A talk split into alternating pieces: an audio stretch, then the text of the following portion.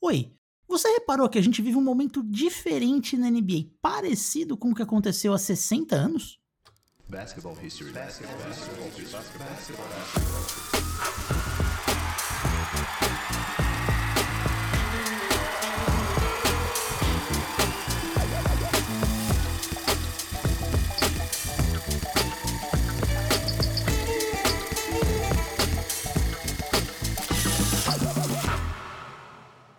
Histórias do Basquete, que está sempre contando sobre algum acontecimento da modalidade. Eu sou o Renan Ronch e eu também estou no TikTok contando essas histórias em um formato um pouquinho diferente. É só procurar esse mesmo nome, Histórias do Basquete, por lá, que você vai me encontrar. Vamos falar de estatísticas e o motivo do crescimento delas?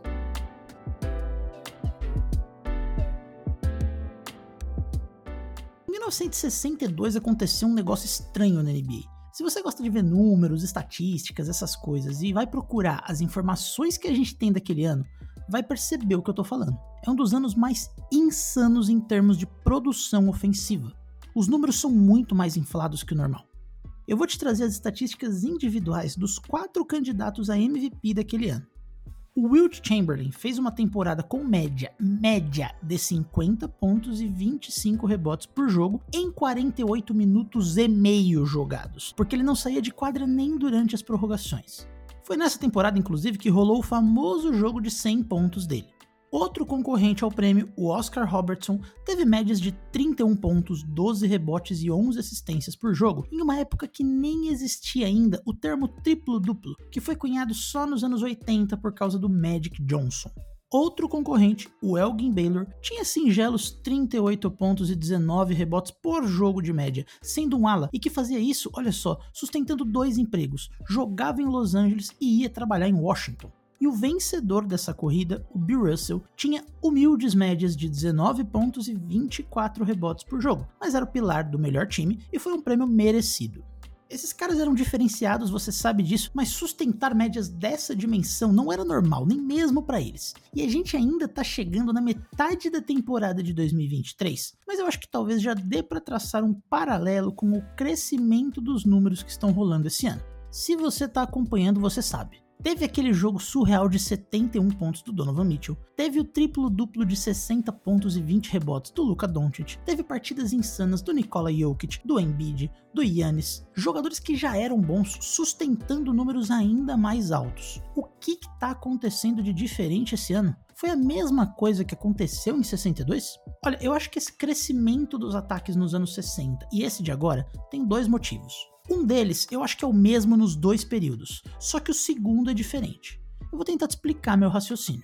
O motivo que eu acho que é o mesmo de 62 e em 23 é a consolidação de uma quantidade de talento que não existia em décadas anteriores e foi crescendo gradativamente com o passar dos anos. A NBA do presente nunca teve tanta profundidade nas equipes, tanto talento, tantos jogadores cada vez mais completos e que parecem ser bons em tudo. E isso também era uma verdade em 1962.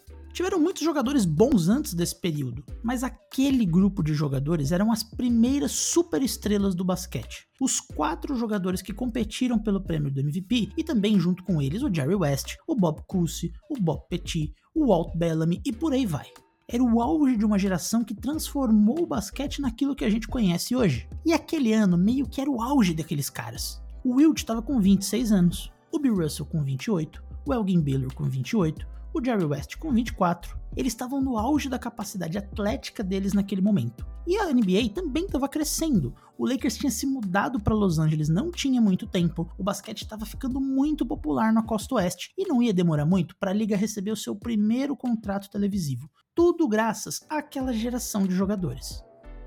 Em 2023, não faz tanto sentido pensar por essa lógica da idade, porque tem de tudo, né?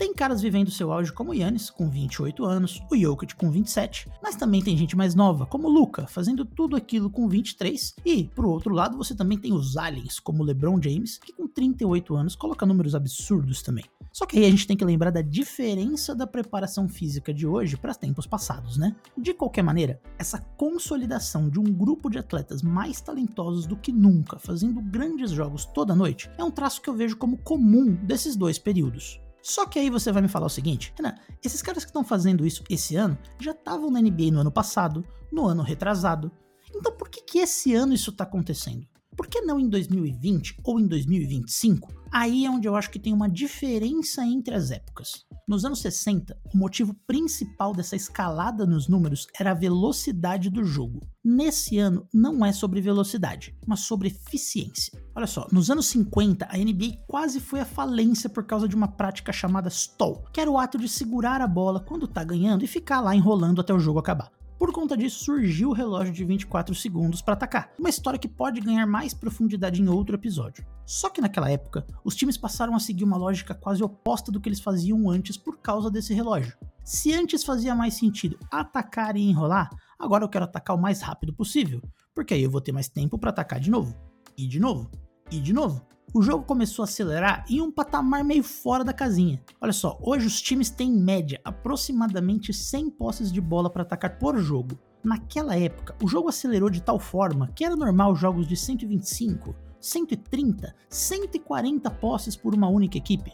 E claro, quanto mais posses para atacar, mais arremessos tentados. E quanto mais arremessos tentados, mais cestas, mais assistências e mais rebotes. 1962 foi o ápice da velocidade. Aquela geração era tão talentosa que os times perderam o receio de mandar colocar a bola na mão deles e falar resolve aí pra gente. Então esses atletas criativos, explosivos e fisicamente diferenciados dominaram o seu tempo. Uma coisa que a história do basquete nos ensina é o seguinte: pensa no ataque e na defesa como duas coisas que se complementam, dois lados da balança, ou o lado branco e o preto de um yin yang. Toda vez que um se sobrepõe muito sobre o outro, a tendência é o outro lado alcançar e o jogo voltar para um patamar de equilíbrio entre ataques e defesas. Nos anos 60, conforme os ataques foram evoluindo, as defesas foram aprendendo a se adaptar a eles. E naquele momento em específico aconteceu até o movimento inverso. O jogo foi desacelerando e as defesas se tornando cada vez mais dominantes. Inclusive, se você quiser ouvir um papo legal em português sobre essa balança, eu vou te indicar o seguinte: procura um podcast chamado Na Era do Garrafão no seu agregador de podcast preferido. O episódio 16 é 100% dedicado ao tema da evolução nas defesas da NBA. É um complemento interessante ao assunto desse podcast. Agora vamos voltar aqui para 2023.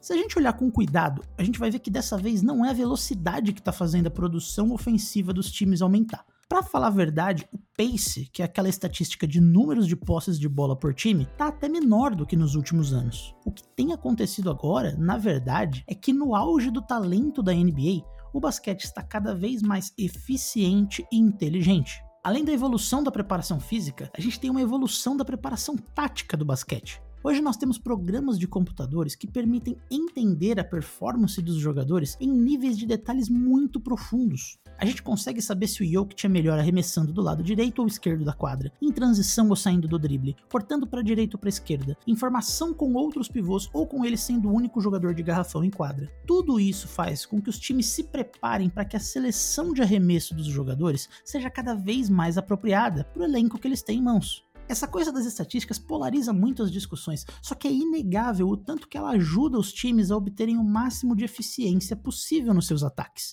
E nem precisa ir tão longe no tempo para ver a diferença que isso causa nas equipes. Procura no YouTube o VT de um jogo completo de 2003, 2004, por exemplo, e compara com o presente. Você vai ver um negócio que parece até outro esporte todo mundo abarrotado no garrafão e um monte de arremessos ruins, porque alguém precisava desesperadamente arrancar algum pontinho do meio daquele bololô. O jogo de hoje aproveita muito melhor os espaços que existem na quadra. E claro, aproveita muito bem os benefícios da linha de três pontos, que nunca foi tão utilizada quanto nos dias atuais. Tem um outro fator que não dá para deixar de lado, que são as regras. A NBA entendeu uma coisa: defesas ganham campeonatos, mas as pessoas compram ingressos para ver os ataques. O Draymond Green é um gênio defendendo. Só que você vai ver um jogo do Warriors para ver o Curry e o Clay arremessando. E hoje as regras priorizam muito mais o lado do ataque. As regras de contato são muito mais rígidas. O defensor dos dias de hoje tem um desafio muito maior do que no passado, ao contrário, inclusive, do que muita gente acredita. Um defensor na NBA atual precisa conseguir marcar atletas de posições diferentes, com funções diferentes, ser conservador nas tentativas de roubos de bola e tomar muito cuidado com o espaço dado ao seu adversário. Afinal de contas, tem muitos arremessadores de elite no basquete atual. O que está acontecendo, para mim, é o resultado dessa soma de fatores. Mais talento do que nunca, com o melhor suporte possível tecnológico para a seleção dos seus arremessos, com regras que priorizam quem está no ataque. Naturalmente, os ataques vão ganhando cada vez mais notoriedade, que vai se refletindo nas estatísticas. Agora, a história também nos ensina, como eu já falei, que isso atinge um limite e vai chegar uma hora que as defesas vão estar mais apropriadas para buscar essa diferença e a produção ofensiva tende a cair é cíclico, faz parte da história do jogo. O que nos resta questionar é o seguinte: a gente está nesse momento no ápice dos ataques ou eles vão crescer ainda mais? Essa pergunta em específico não dá para responder sem ter uma bola de cristal. Me diz você, o que, que você acha que está acontecendo?